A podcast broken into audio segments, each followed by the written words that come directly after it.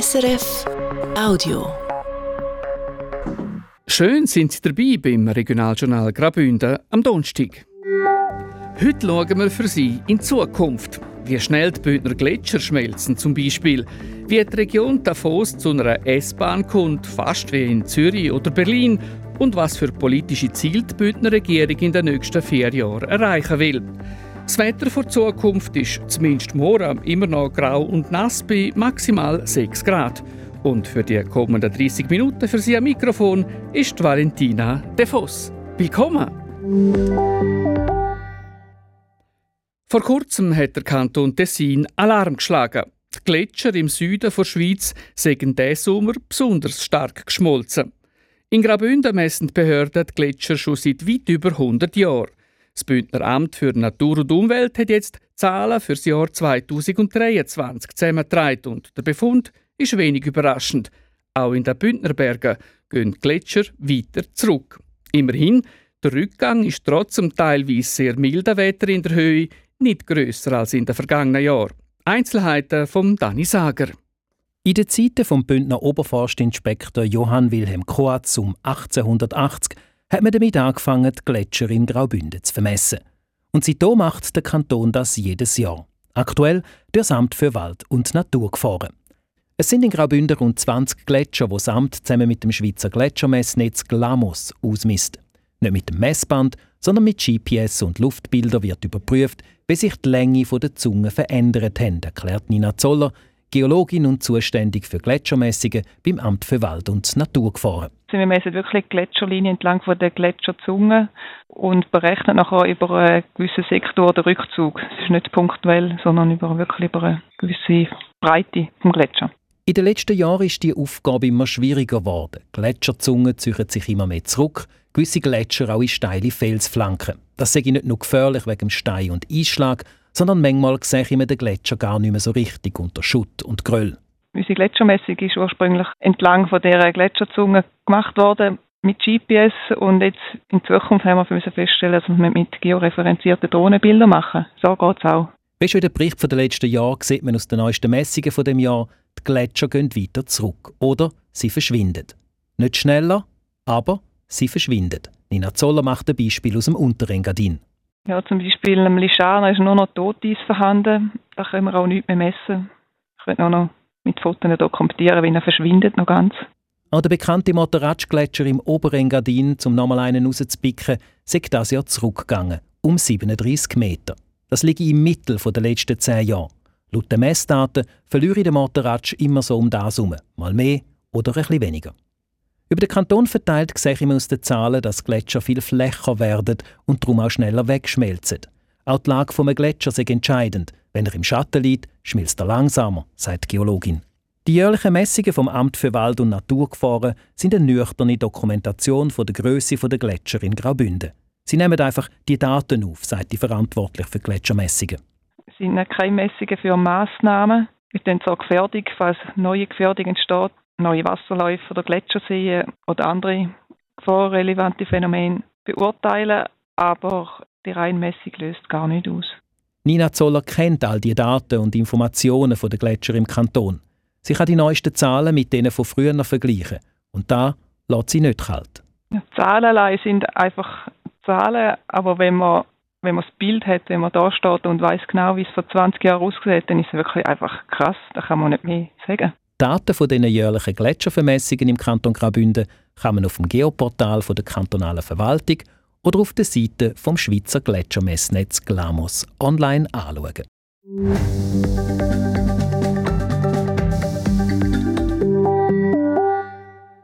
Davos kriegt eine S-Bahn. Ab 2029 sollen Züge durchs Landwassertal im Halbstundentakt rollen.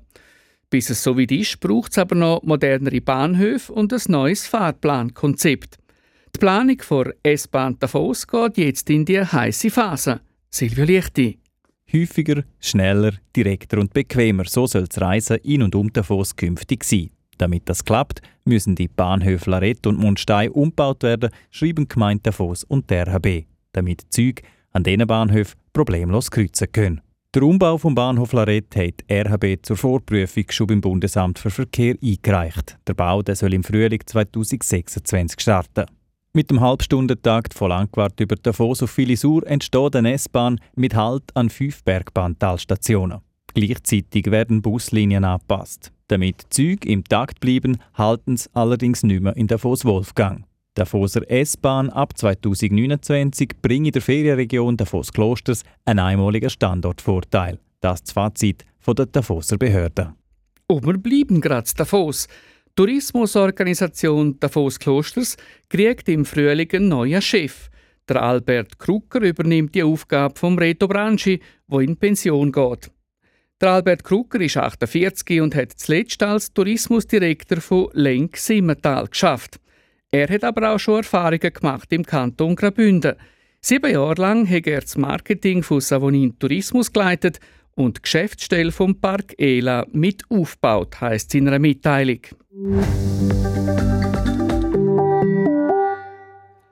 Der Kanton Graubünden unterstützt zwei Projekte im Rahmen der neuen Regionalpolitik vom Bund. Zum einen gibt es ein Bundesdarlehen für eine neue Beschneiungsanlage am Korvatsch. Damit können wir die Schneesicherheit am Korvatsch verbessern, heisst es in einer Mitteilung.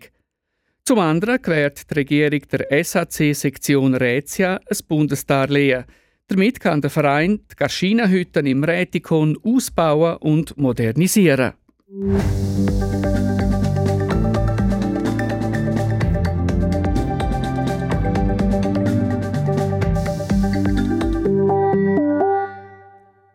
Kanton Graubünden kann nicht Geld ausgeben, wie es ihm gerade passt. Ein Defizit in der Rechnung darf nicht höher sein als 50 Millionen Franken. Das soll sich ändern, meint die Bündner Regierung. Sie geht nämlich davon aus, dass es in den nächsten Jahren deutlich schlechtere Rechnungen gibt. Mark Melcher. Eigentlich steht der Kanton finanziell gut da. Über 700 Millionen Franken hat man auf der hohen Kante.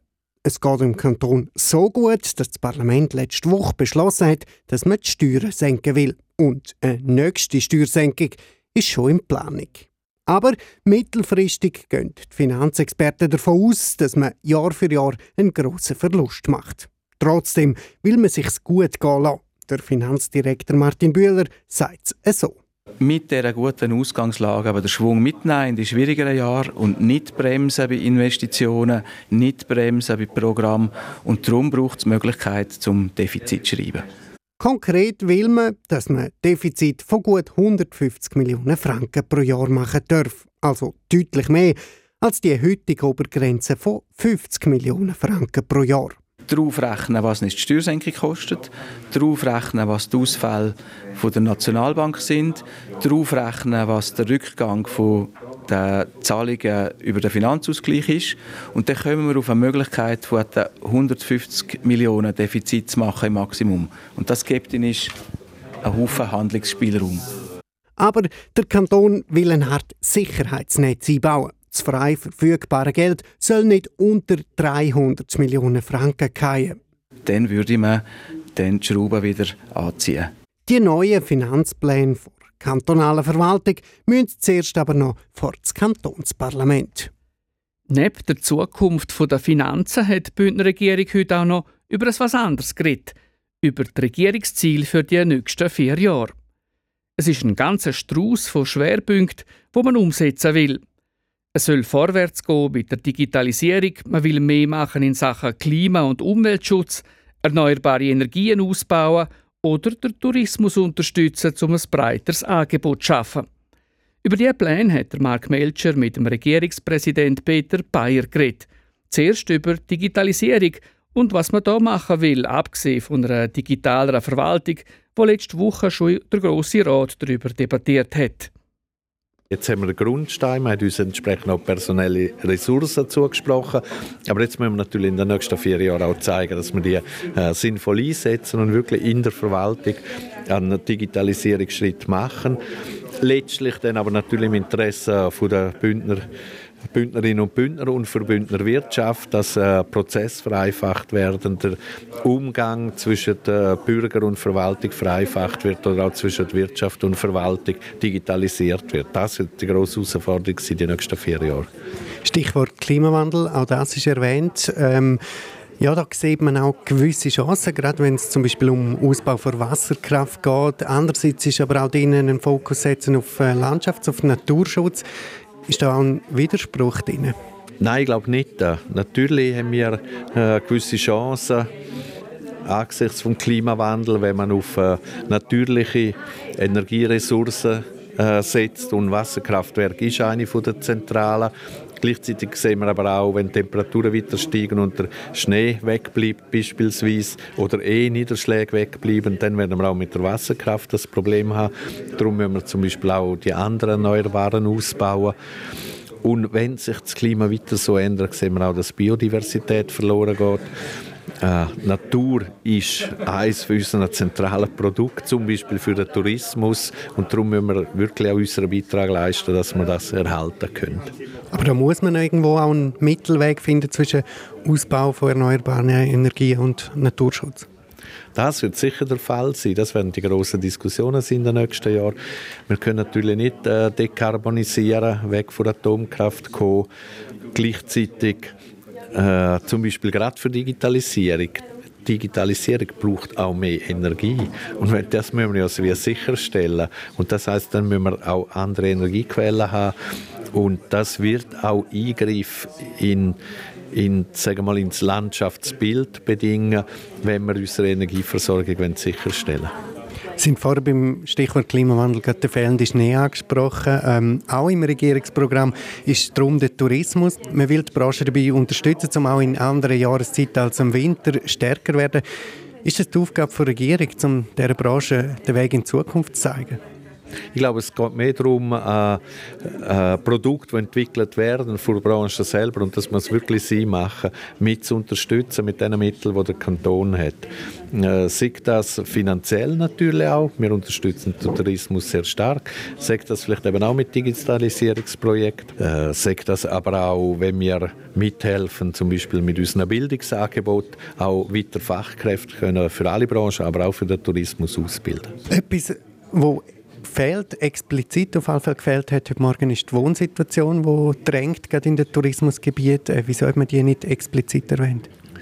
Das Problem ist ein bisschen, dass der Kanton relativ wenig halt Handhabe hat. Da. Das ist wirklich halt sehr viel näher wie der Gemeinden angesiedelt. Sie können direkt Wohnraum schaffen vor Ort, günstigeren Wohnraum zum Beispiel. Und der Kanton hat da relativ beschränkte Mittel. Wir haben zwar einen Auftrag, den uns das Parlament überwiesen hat, wo wir jetzt dran sind, um schauen, was wir da umsetzen können. Aber äh, kantonal ist da nicht ganz einfach geeignete Massnahmen können zu treffen. Über all dem, was wir jetzt besprochen haben, steht das Ziel, dass Graubünden attraktiver wird in Zukunft. Äh, das, Programm geht, das Regierungsprogramm geht bis 2028. Ist, ist Graubünden 2028 ein anderer Ort als heute? Das hängt von sehr vielen äh, Aussenwirkungen, die auf den Kanton einwirken, ab. Wir äh, leben im Moment in einer nicht sehr friedlichen Zeit. Wir sehen, wir haben Krieg in Europa, wir haben Krieg im Nahen Osten, wir haben ganz viel Konflikt herzaus. Das hat alles Einfluss zum Beispiel auf den Tourismus, es hat Einfluss zum Beispiel auf die Umwelt, das hat Einfluss auf äh, Migration. Wir müssen einfach probieren, das, was in unseren Kräften steht, und das, wo, dort, wo wir gut sind, das möglichst stärken. Das heißt zum Beispiel unseren öffentlichen Verkehr attraktiver machen. Das hilft übrigens auch gegen den Klimawandel. Aber auch unsere Vielfalt, unser kulturelles Angebot zum Beispiel stützen. Aber das bedeutet auch zum Beispiel eine dezentrale Gesundheitsversorgung können aufrechterhalten, auch über die nächsten vier Jahre trotz Finanzfragen im Gesundheitswesen und trotz Fachkräftemangel. Also wir haben sehr viele Hausaufgaben, die wir selber anpacken müssen und dann müssen wir halt auch möglichst gut mit dem umgehen, was von außen kommt und wo wir nicht ganz direkt beeinflussen können. Sie hören das Regionaljournal Graubünden auf SRF 1. Es ist jetzt fünf Minuten vor sechs, Zeit fürs Wetter. Wie das morgen wird, weiss heute der Jürg Zuck. In der Nacht gibt es noch zeitweise Regen und Schnee. Die Schneefallgrenze sinkt dann langsam bis in die Täler. Am meisten Niederschlag gibt es in Nordbünden. Die Tiefstwerte liegen im Chur-Rheintal bei etwa 2 Grad, im Engadin geht es auf minus 3 bis minus 8 Grad zurück. Morgen am Freitag ist es dann in den Südtälern mit den Nordpfönden ganz Tag durch sonnig und im Engadin lockern die Wolken schon bald einmal auf und es gibt sonnige Abschnitte. Sonst ist es zuerst noch häufig bewölkt, am Nachmittag zeigt sich dann ab und zu die Sonne. Vor allem auf den Berggipfel oberhalb von etwa 2500 Meter wird es immer sonniger. Die Temperaturen steigen zu Chur am Nachmittag auf 6 Grad, zu Usis hat es 3, zu Klosters 0 und St. Moritz minus 1 Grad. Am Wochenende gibt es dann Hochdruckwetter mit viel Sonnenschein. Zum Teil ist der Himmel sogar wolkenlos. Zu gibt es am Samstag etwa 6 und am Sonntag 8 Grad. Am Sonntag wird es vor allem die Höhe ausgesprochen mild mit bis zu plus 10 Grad auf 2000 Meter Höhe. Meldungen vom Tag. Das Bündneramt für Natur und Umwelt hat die Entwicklung der Gletscher für das Jahr 2023 zusammengetragen. Und der Befund ist wenig überraschend. Auch in den Bündnerbergen gehen die Gletscher weiter zurück. Immerhin, der Rückgang ist trotz dem teilweise sehr milden Wetter in der Höhe nicht grösser als in den vergangenen Jahren. Die Tourismusorganisation Davos Klosters kriegt im Frühling einen neuen Chef. Der Albert Krucker übernimmt die Aufgabe vom Reto Branchi, der in Pension geht. Der Albert Krucker ist 48 und hat zuletzt als Tourismusdirektor von Links Simmental geschafft. Bündner Regierung hat heute über das Regierungsziel für die nächsten vier Jahre informiert. Es ist ein ganzer Strauß von Schwerpunkten, die man in den nächsten vier Jahren umsetzen will.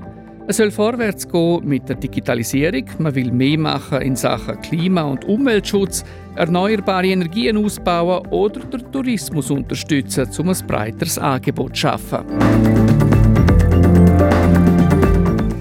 So viel Regionaljournal Graubünden für heute. Im Internet finden Sie alle unsere Sendungen und Beiträge rund um die Uhr unter srf.ch-audio.